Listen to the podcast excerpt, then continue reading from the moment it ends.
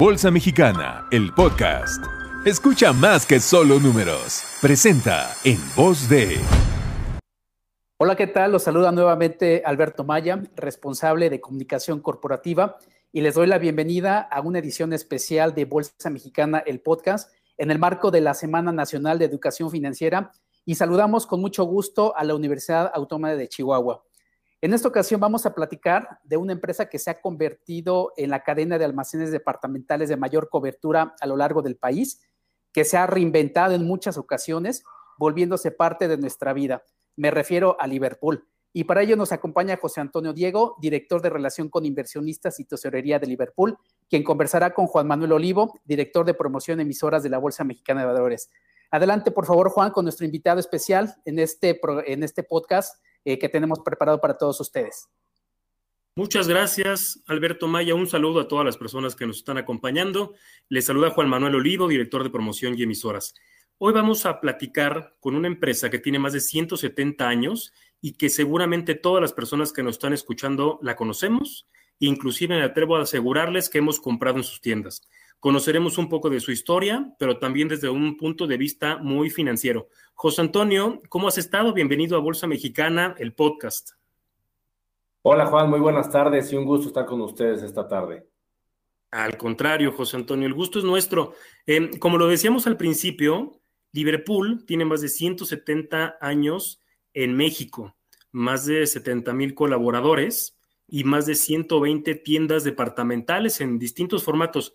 ¿Nos puedes platicar, José Antonio, un poco de la historia de Liverpool en nuestro país?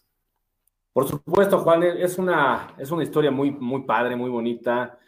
Como tú bien has comentado, el Puerto de Liverpool es una empresa que ha estado presente en la gran familia mexicana por más de 170 años.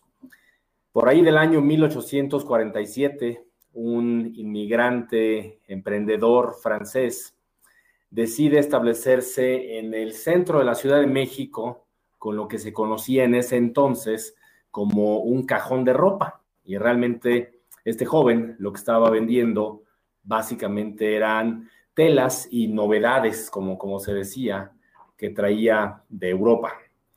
El nombre de la empresa es, nos, nos preguntan mucho cómo sale, de dónde llega ese nombre, el puerto de Liverpool. Y como nos gusta a nosotros comentarlo y, hasta un poco en, tono de, de broma, es el inicio de la globalización.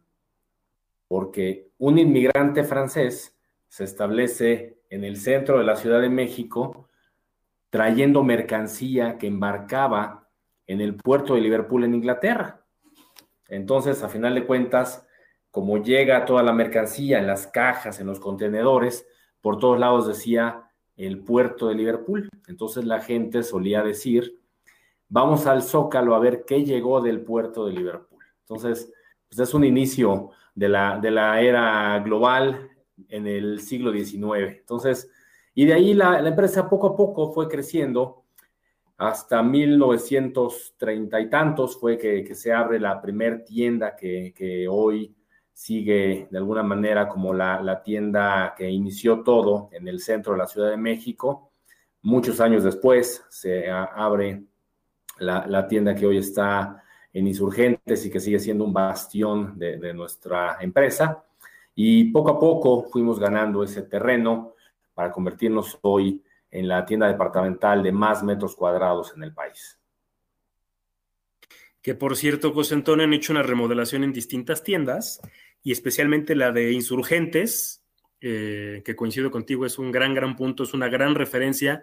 Generalmente cuando vamos dando un poco las direcciones, a qué altura de Insurgentes es muy común decir adelante o atrás de Liverpool, ¿no? Entonces, sin lugar a dudas, es una, es una referencia a esa tienda, ¿no? Indiscutiblemente, Juan, y como tú bien lo dices, la tienda, el puerto de Liverpool propiamente, hemos sabido ir evolucionando conforme las necesidades lo han ido pidiendo, conforme la sociedad mexicana lo ha ido demandando. El, tema de nuestro negocio es 100% tener al cliente en el centro de todo lo que hacemos y gran parte de tener instalaciones de primer nivel, brindar experiencias y sobre todo a toda la familia. Creo que eso es algo muy importante del puerto de Liverpool. El foco en el que centramos todos nuestros esfuerzos es en la familia. Entonces, siempre hay algo para alguien. Es, es un paseo, es un, es un, queremos pensar, un júbilo eh, de repente para los niños, llevarlos a la juguetería, evidentemente para las señoras el poder explorar qué llegó de cosméticos, qué hay de ropa, y nosotros tenemos bastantes juguetes también, toda la parte electrónica, toda la parte de deportes que hoy ha tomado una relevancia muy importante dentro de nuestras categorías de lo que vendemos. Eso es parte de, saberse adaptar y continuamente estar evolucionando.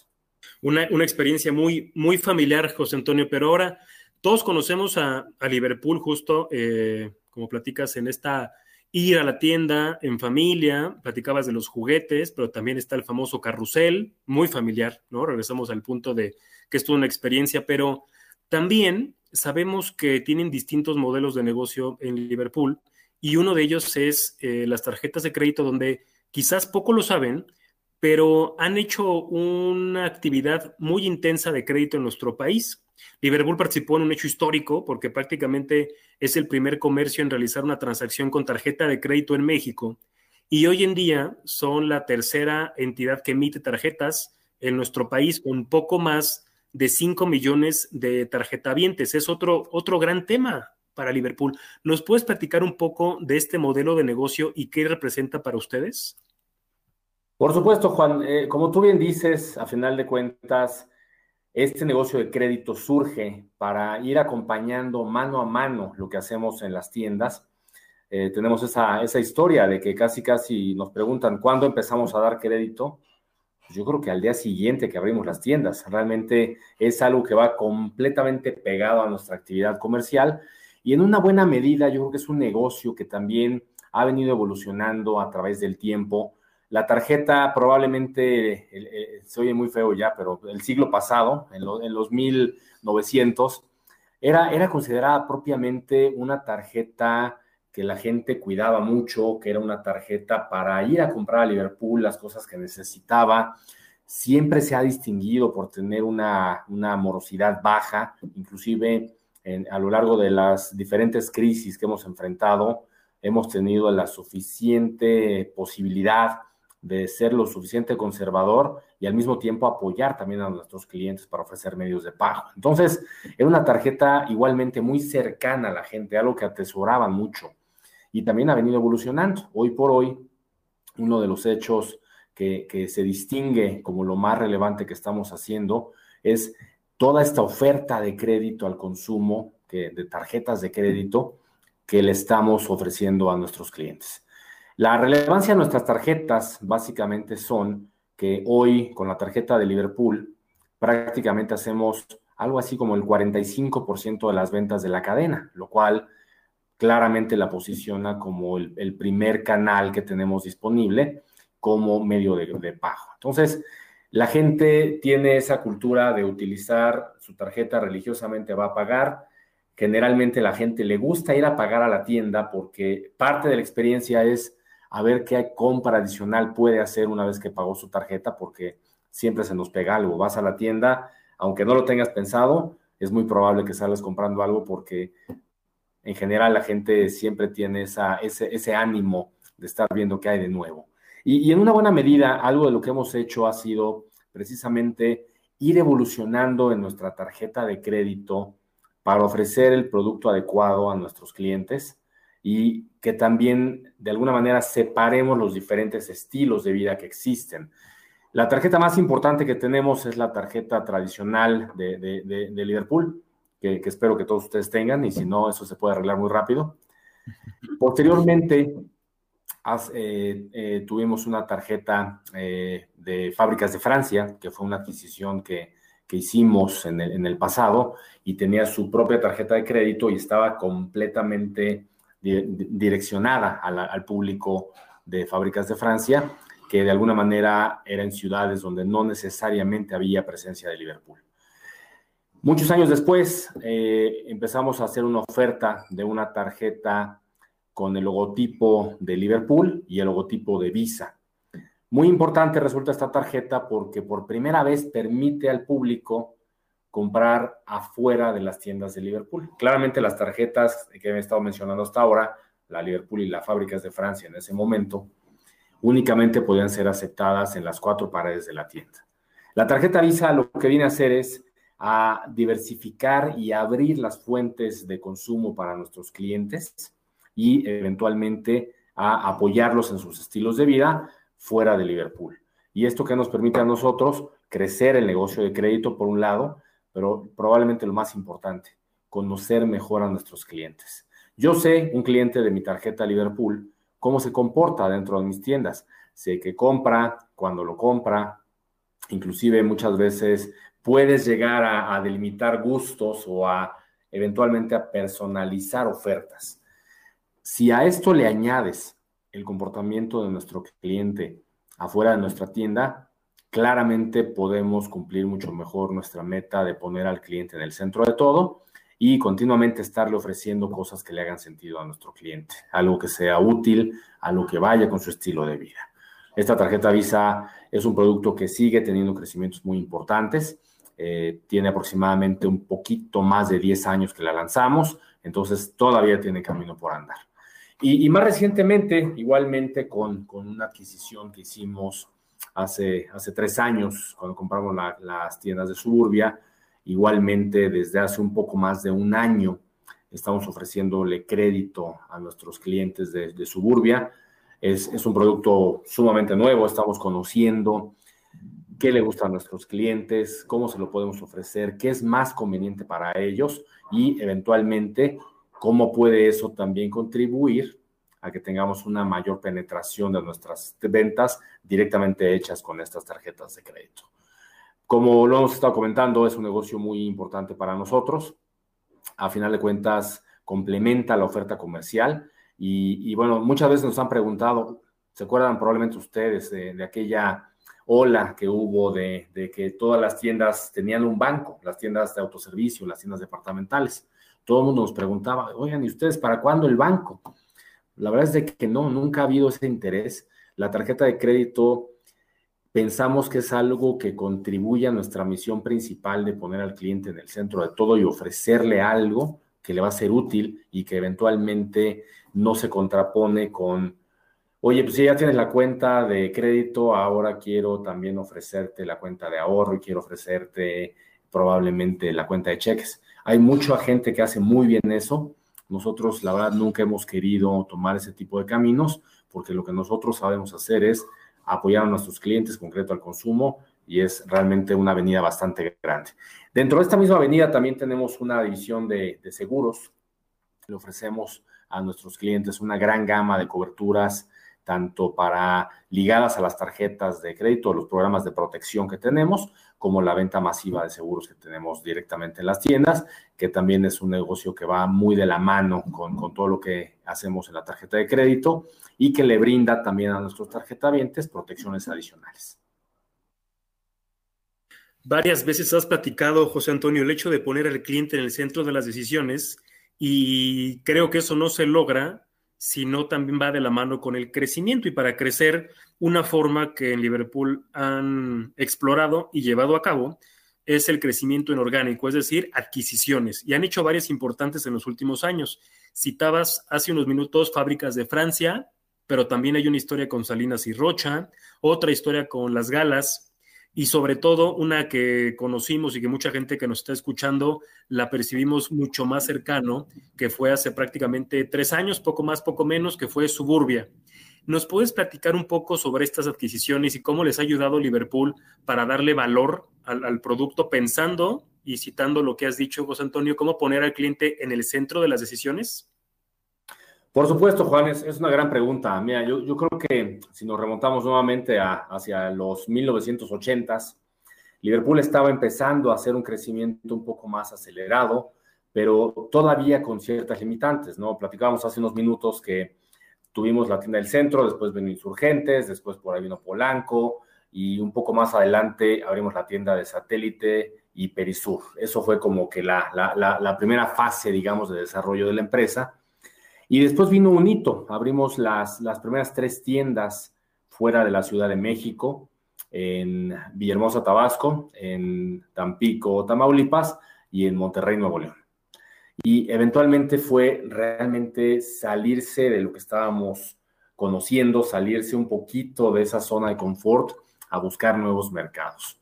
Y por ahí de 1988 tuvimos la oportunidad de comprar una cadena que estaba muy bien posicionada principalmente en el occidente del país, que se llamaba Las Fábricas de Francia. Esa fue la primera incursión que, hicimos nosotros en el mercado de las adquisiciones y, la verdad es que fue una marca que dio muchísimos frutos.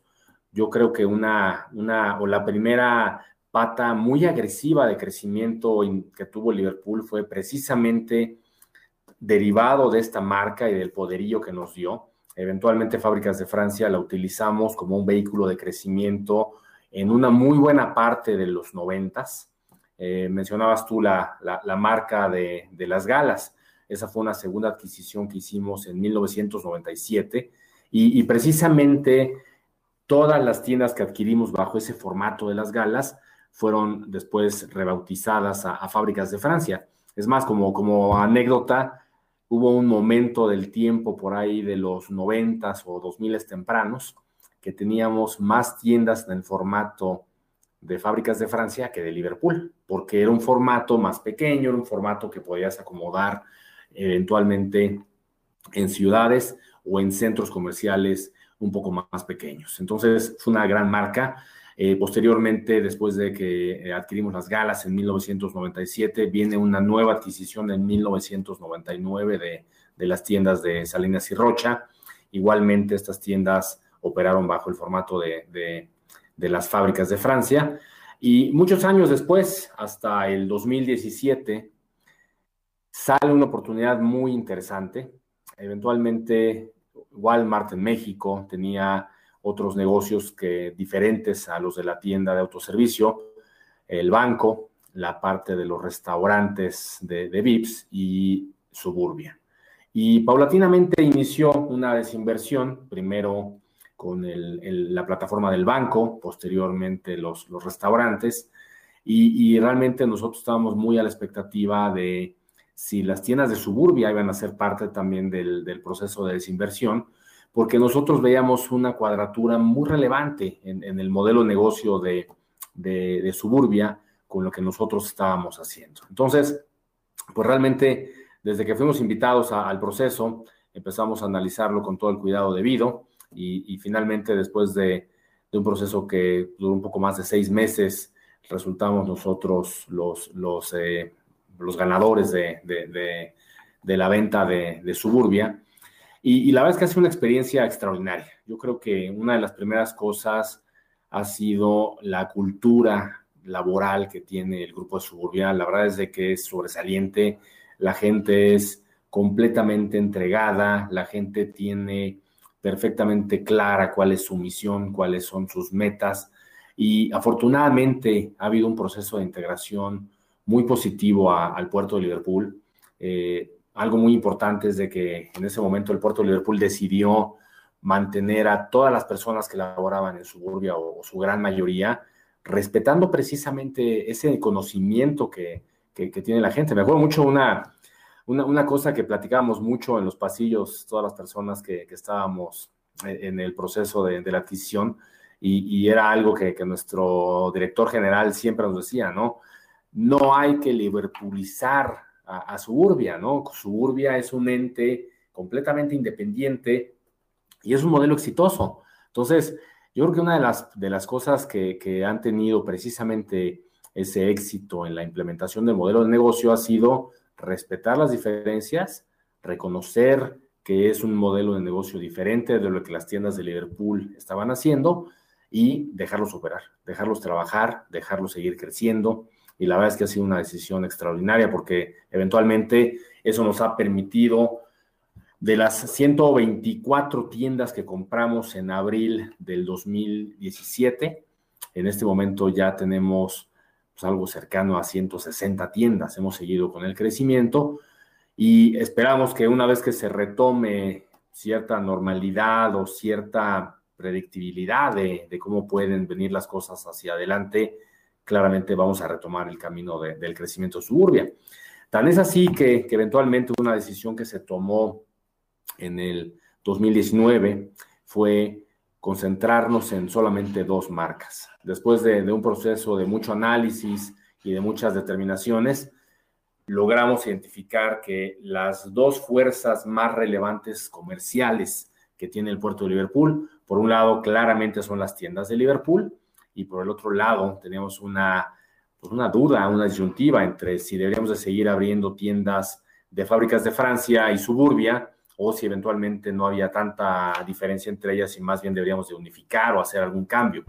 Finalmente se decidió por el momento dejar la estrategia de la marca de, fábricas de Francia. Es una marca que, como lo dije, nos, nos dio mucho en el tiempo y la, la valoramos muchísimo, pero en este momento la, la, estrategia está dictando que únicamente nos dediquemos a las tiendas de Liverpool por un lado y por el otro lado a las tiendas de suburbia. Y Eventualmente, varias de las tiendas de fábricas de Francia se transformaron a, Liverpool y algunas otras se han transformado al formato de suburbia. Y pues esto les habla de la relevancia, Juan, de, la marca, de la adquisición que hicimos, de lo convencidos que estamos de que fue una buena adquisición y de que pensamos que tenemos un camino hacia adelante muy claro también de crecimiento y de acercarse a más clientes con Suburbia. Ahora, con estas compras, José Antonio, nos platicabas un poco la historia, ¿no? También de cómo han cambiado el modelo con distintos segmentos de mercado. Pero ahora déjame llevar el tema a, este 2020, que yo no sé si va a ser bueno o malo, pero de que nunca lo vamos a olvidar, nunca lo vamos a olvidar por distintas razones. Y una de las buenas eh, noticias que nos platicaron es cuando reabrieron quizás cuando no muchas tiendas abrían, por ahí de mayo de este año. Em, y ya un poco más cercano a, lo que estamos viviendo hoy en día, pues el buen fin, ¿no? Eh, con una, forma de poder comercializar, una forma de poder eh, en pocos días enfocar un esfuerzo de promoción, con promociones, con descuentos, me atrevo a decir en distintas industrias. ¿Qué nos puedes platicar de ambos temas para, para focalizar un poco el tema este año que de nuevo sin lugar a dudas va a ser algo totalmente extraordinario por donde se le quiera ver. yo, yo creo que definitivamente, Juan, como tú bien dices, ah, va a ser un año inolvidable y esperemos que irrepetible, francamente, porque hemos tenido suficiente. Claramente puso a prueba a, muchas cosas, a muchas personas. Y, yo creo que una de las grandes, grandes eh, victorias que, que ha tenido el puerto de Liverpool en todo este periodo fue el compromiso que la Dirección General y el Consejo de Administración han tenido, primero que nada, con sus clientes, de cuidar por la salud del cliente, de que todos nuestros procesos que tuvieran que ver algún tipo de contacto con el cliente, inclusive en la pandemia, cerrados, fueran lo más seguros posibles, y el otro con nosotros, con el personal. La verdad es de que eh, uno de los grandes compromisos de la empresa fue el no disminuir plantillas, y, eso es algo que francamente nosotros lo valoramos muchísimo. Toda la gente en los diferentes centros de trabajo pues hace que nos comprometamos indescriptiblemente con la compañía. Entonces, la, apertura, imagínense, fue, fue un momento muy emotivo, el, el poder reencontrarte con tu cliente, el, poder nuevamente decir después de, de, muchos días oscuros de tener las tiendas cerradas, de operar únicamente el canal omnicanal, que, que ya platicaremos de eso ahora un poco más adelante, y, realmente el volver a levantar tus cortinas, el volver a dejar gente entrar con todos los protocolos de seguridad, pues realmente fue, fue un momento súper, súper emotivo, así como fue un trago amarguísimo el 30, 31 de marzo, cuando nos avisaron que teníamos que cerrar las tiendas, el poder gradualmente ir recuperando nuestras operaciones, pues realmente fue algo que, ha, hecho la diferencia indiscutiblemente.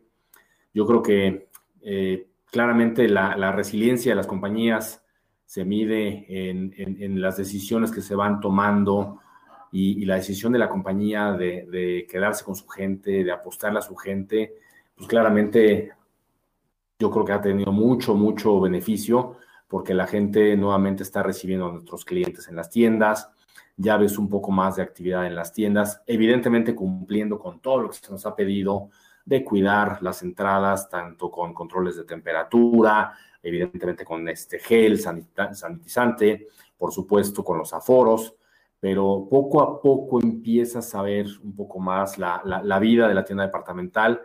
Lamentablemente el cliente está yendo mucho menos tiempo del que típicamente pasaba en las tiendas. Ahora se ha vuelto un cliente que va, compra lo que necesita y se retira de la tienda.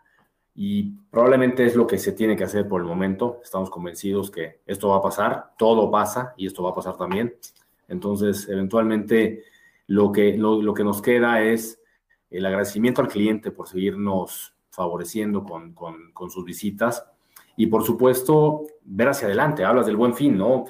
Pues es, probablemente una de las grandes primeras pruebas que, que vamos a tener en, en, una temporada fuerte operar de manera con las tiendas hoy como las tenemos y bueno, potencialmente, pues como ustedes lo saben, hay algunos estados que han estado cambiando a, semáforos rojos y esto implica restricciones a actividades no esenciales. Entonces, afortunadamente nuestro canal digital está muy desarrollado, pero va a ser un buen fin pues, relativamente nuevo. En, primer lugar, va a tener una extensión más grande que, que típicamente y probablemente va a haber una mezcla de clientes entre clientes digitales y clientes que van a las, a las tiendas a las tiendas físicas.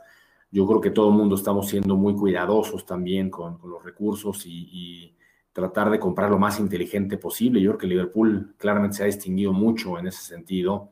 El puerto de Liverpool, tanto con, su oferta comercial de, de, suburbia como de Liverpool, está muy encaminada a, brindar este tipo de, de, promociones atractivas a nuestros clientes, apoyadas con nuestro crédito y que pues de alguna manera puedan también pues dar un poco de, distracción a la gente, que yo creo que bien la necesitamos, todos estamos ya muy, muy agobiados con todo este rollo y, francamente ya, ya ha puesto a prueba la, paciencia de mucha gente, yo creo que también con todo el cuidado debido, pero pues eventualmente también tratar de, de despejar un poquito la mente y pensar en algunas otras cosas. Totalmente, José Antonio. Aparte, el, simple hecho de reabrir las tiendas, me parece que detrás de eso hay un símbolo importante de recuperación, de esperanza. Y quizás, como decías, no, no va a ser lo tradicional de asistir a Liverpool y pasearnos un poco y ir a la dulcería, que aparte la dulcería me parece espectacular y no puedes salir de esos pastillos sin que hayas comprado algo. Entonces, yo creo que poco a poco regresaremos a esa, a esa normalidad quién sabe cuándo llegue eso, pero creemos que, ustedes y esa experiencia familiar que hacía referencia, pues tiene mucho peso y más en estos, en estos momentos de coyuntura. Ahora, José Antonio, yo te quiero, yo quiero llevar el tema a la parte bursátil, donde eh, el puerto de Liverpool y la Bolsa Mexicana de Valores, siendo dos empresas que tienen más de un siglo operando, pues ha existido una relación, pues no de hace un siglo, pero sí de varias décadas, colocando acciones pero también colocando deuda que muchas ocasiones para las personas que nos están ahora escuchando, pues ubican, ¿no? Generalmente a la bolsa como un instrumento para poder colocar acciones y poder comprar y venderlas y que algunas personas reciban dividendos o que algunas personas estimen, esperen que el precio de la acción se incremente y demás. Pero una de las principales actividades de la bolsa y quizás más relevante en términos de financiamiento, es decir, de dinero que, se, que fluye fresco a las empresas, obedece más en el mercado de deuda, donde de nuevo Liverpool es un, es un actor bien relevante. ¿Qué nos puedes platicar de esta experiencia de Liverpool con la bolsa que de nuevo se remonta por allá de 1965? Mira, yo, yo, creo que ha sido una historia de éxito, Juan. La, la, verdad es de que yo siempre he pensado en que una empresa que logra cotizar en la bolsa, estar en el índice de la bolsa, te da un prestigio indescriptible. La verdad es de que es una carta de bienvenida, de transparencia, de alguna manera, ¿qué te diré? Hasta, hasta de cierto estatus, ¿sabes?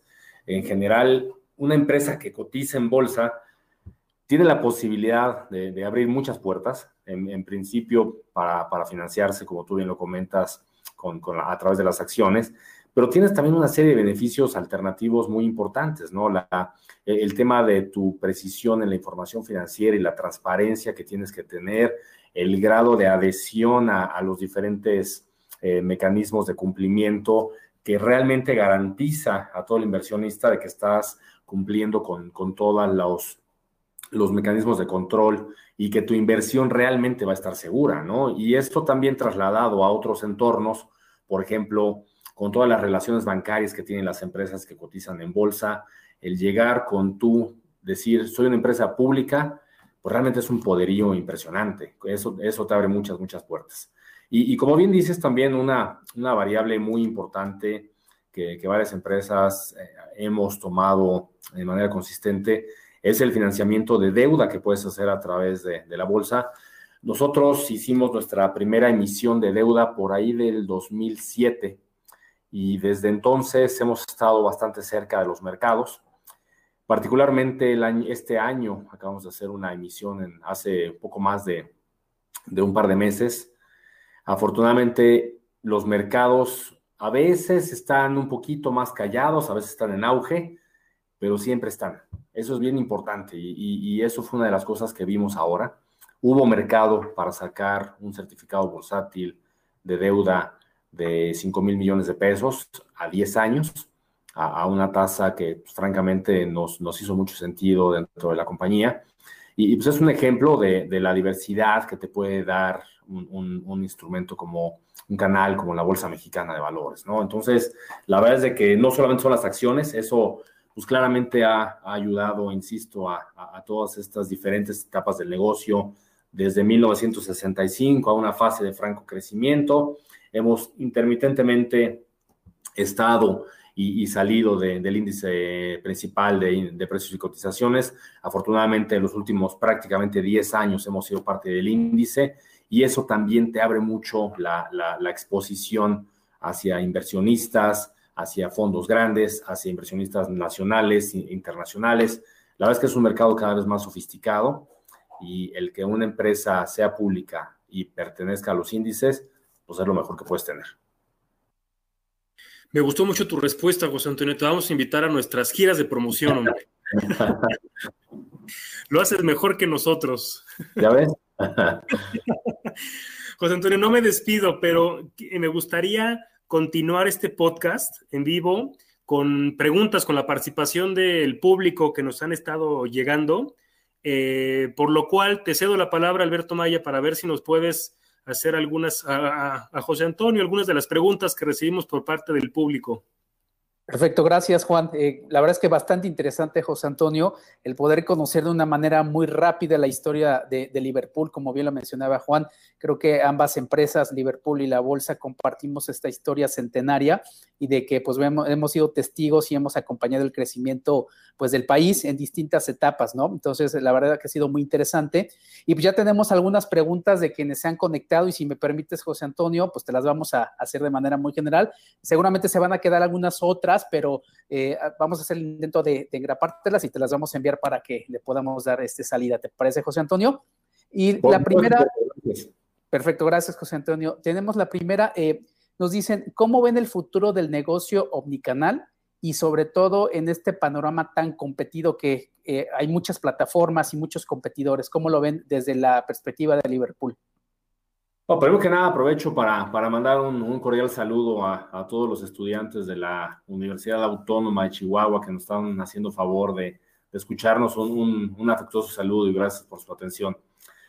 Eh, es una gran pregunta, Alberto. Creo que hoy todo gira en torno a esa omnicanalidad. Como tú bien lo dices, es un mercado competido y, muy difícil. Déjame poner en un poco de, perspectiva. Nosotros terminamos el año 2019 ya con una propuesta bastante robusta de, de, ventas digitales, de una propuesta omnicanal en donde no solamente tienes las ventas digitales, sino que todos los servicios digitales están debidamente soportados también por una base de tiendas muy grande desde el punto de vista catálogo extendido, donde tú puedes llegar a una tienda de menor tamaño y con una tablet, un vendedor te puede vender lo mismo que tienes en Liverpool Insurgentes o hasta más. Entonces, toda esta omnicanalidad realmente lo que ha despertado es mucho interés, afortunadamente, por, por nuestros clientes.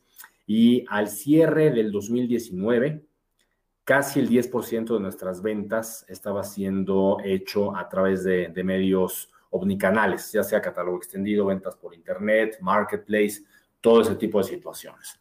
Entonces, es, era, como ya se podrán imaginar desde entonces, una prioridad estratégica el cómo seguir creciendo nuestro negocio omnicanal, cómo seguirle dando a nuestros clientes esa posibilidad de tener mejores servicios, más oportunidad, más cercanía. Entonces, se nos atraviesa la pandemia, cerramos todas las tiendas.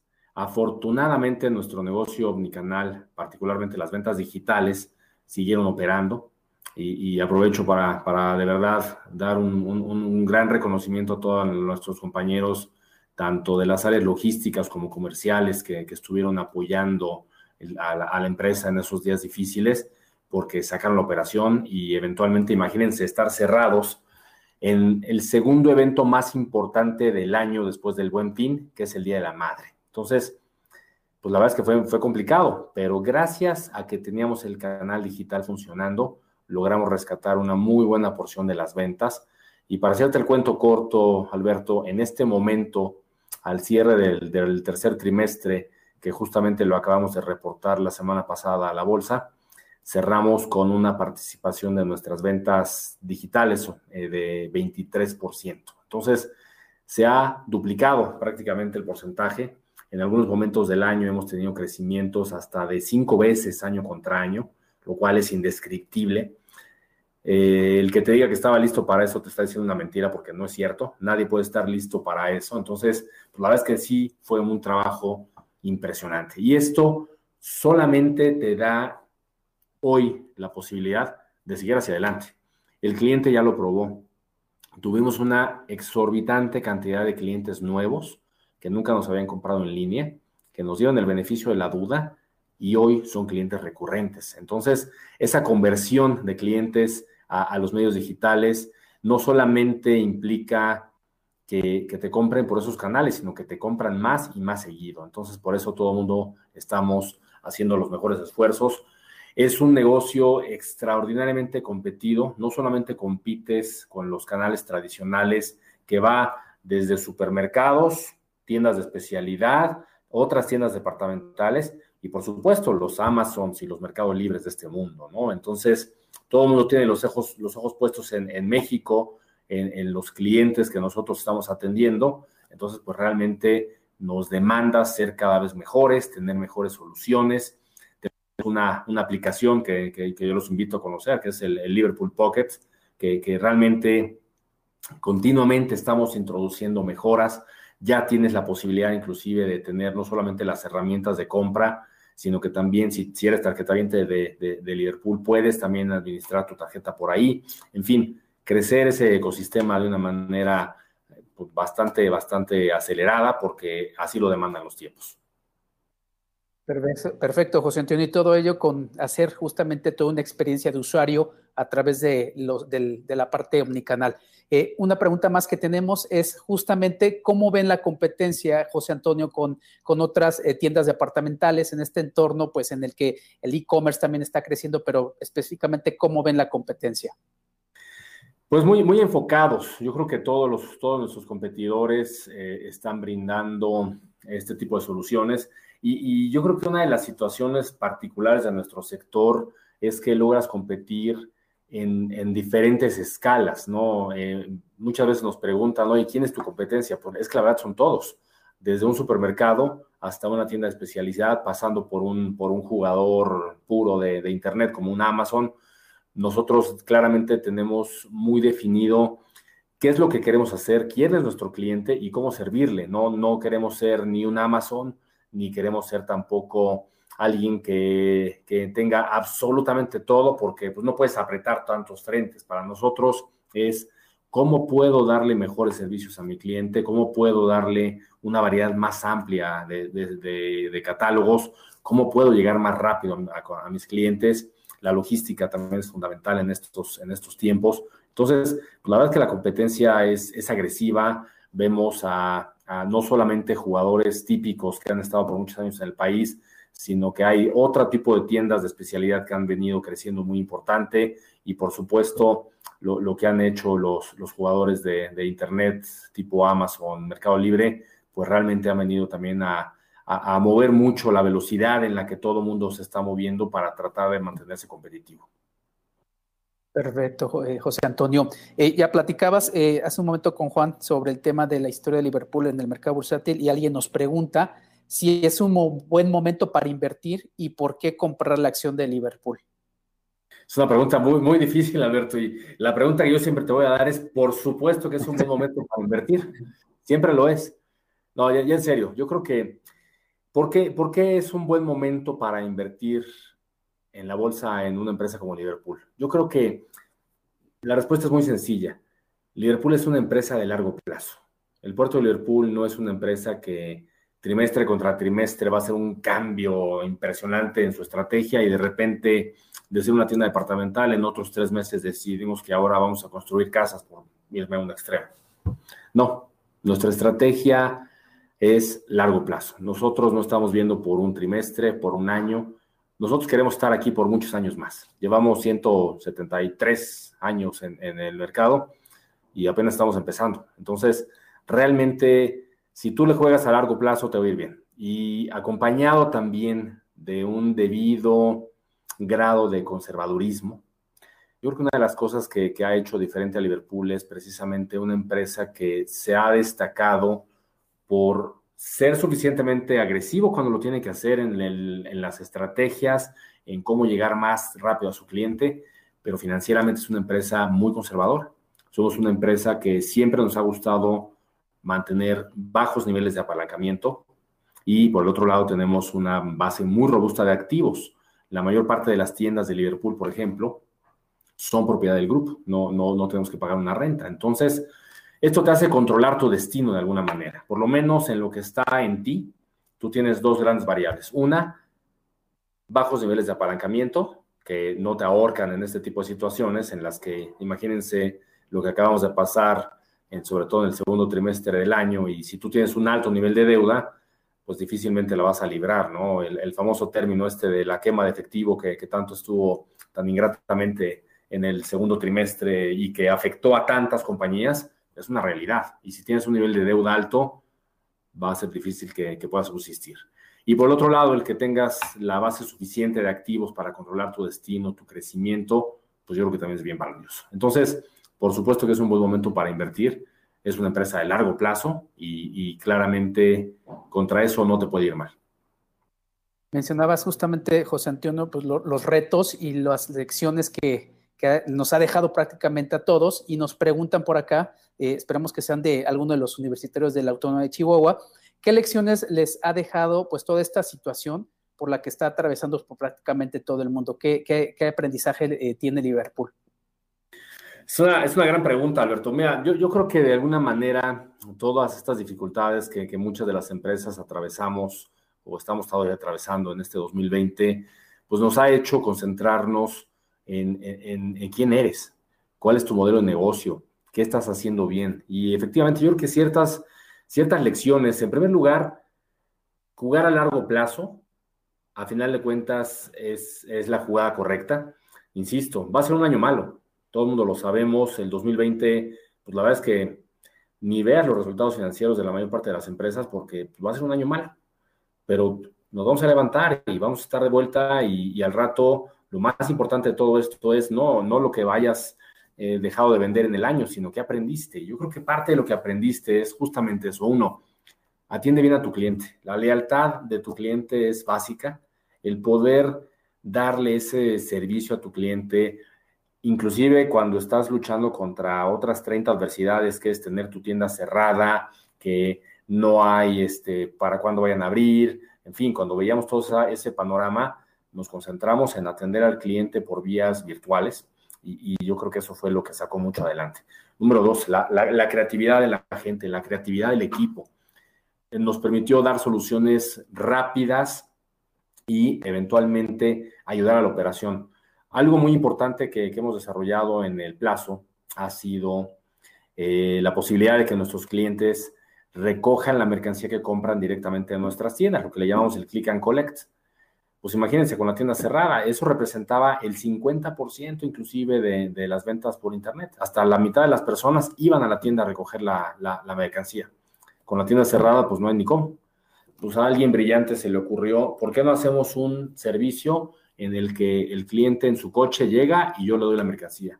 ¡pum! Así de rápido se implementó y afortunadamente ha tenido bastante éxito a la fecha. Entonces, la creatividad es súper importante y claramente en este tipo de, momentos de necesidad florece. Número tres, yo creo que el tema de ver hacia adelante, aunque esté muy negro todo, yo creo que también tienes que saber que vas a salir adelante y qué vas a hacer para después. Entonces, ¿cómo vas a seguir enriqueciendo la experiencia de tu cliente? ¿Cómo vas a hacer para que tu cliente, una vez que se pueda, pase más tiempo en tus tiendas, cómo le vas a hacer para que el cliente eventualmente, dadas esas buenas experiencias que le estás ofreciendo, puedas conocerlo más, seas un poco más personal en la oferta comercial que le estás haciendo al cliente. Entonces, eso es, eso es fundamental. Y, probablemente la, última va, muy de la mano, ¿no? El, ser fiel a tu estrategia, el, el seguir siendo conservador, pero al mismo tiempo cuidar los aspectos más importantes Financieramente hablando, el aspecto más importante del año probablemente ha sido relativo a la liquidez. ¿Cuánta liquidez tienes? ¿Cuánta caja tienes? ¿Cómo le haces para que tus inventarios estén en el nivel correcto que tienen que estar? ¿Cómo planificas tus compras? No es una ecuación fácil de, balancear. Sin embargo, lo más cercano que te puedas mantener a tu estrategia de ser conservador con tu liquidez y ser conservador con tus inventarios y compras, paga y paga bien. Entonces, yo creo que son algunas de las, de las lecciones que, hasta ahora hemos aprendido y bueno, afortunadamente una de las conclusiones que hemos sacado es que nuestro canal digital es lo suficientemente robusto, se, comprobó en, los dos trimestres pasados y pues afortunadamente eso nos ha acelerado mucho en un mundo que ya no hay vuelta atrás y de que cada vez va a ser más viable el que tú puedas tener este tipo de servicios compartidos hacia tus clientes, no solamente el cliente físico, sino todo lo que le puedas ofrecer a, un cliente que cada vez demanda omni experiencias. Muy bien, José Antonio. En estos momentos de pues, más complejos, pues la creatividad es la que debe aflorar para poder adaptarse a los tiempos que se requieren. Eh, pues ya para ir concluyendo, regresamos contigo, Juan Manuel, para ir cerrando pues, este podcast en vivo. Eh, adelante, por favor. Gracias, Alberto Maya. Bueno, pues Formalmente, eh, José Antonio, agradecer tu tiempo, agradecer siempre la relación de Liverpool con la bolsa. Siempre ha sido una empresa muy cumplida en toda la parte de entrega de información y gobierno corporativo. Lo comprobamos trimestre a trimestre y justo lo comentabas hace unos minutos, la semana pasada, donde reportaron la información al tercer trimestre, fue un ejemplo claro de ello. Muchas gracias, José Antonio. No sé si quieres darnos algún comentario a manera de cierre. Pues muchas gracias a, ustedes, Juan, Alberto. En verdad estamos honrados de, que nos hayan invitado a, este podcast en vivo. Nuevamente, gracias a, todos, a todos los alumnos de la Universidad Autónoma de Chihuahua. Gracias por, escucharnos y síganse cuidando mucho y, mucho éxito. Muchas gracias, José Antonio. Muchas gracias a ustedes. Nuevamente, muchas gracias, José Antonio, por habernos acompañado eh, y por compartir con todos los que nos han escuchado y se han conectado en el marco de la Semana Nacional de Educación Financiera y sobre todo a los universitarios de la Autónoma de Chihuahua, eh, sobre todo pues eh, conociendo ya el crecimiento y la transformación que ha tenido Liverpool durante todos estos años. Eh, también agradecerles a quienes se conectaron a este episodio especial de Bolsa Mexicana, el podcast, como parte de los contenidos que estamos aportando para seguir fomentando la educación financiera en nuestro país. Los invitamos a que nos lean en nuestro blog Hablemos de Bolsa, que nos sigan en nuestras redes sociales y me despido de ustedes, soy Alberto Maya y nos escuchamos en un siguiente episodio. Que tengan todos una muy buena tarde. Suscríbete a nuestro canal y síguenos a través de nuestras redes sociales. Esto fue Bolsa Mexicana, el podcast.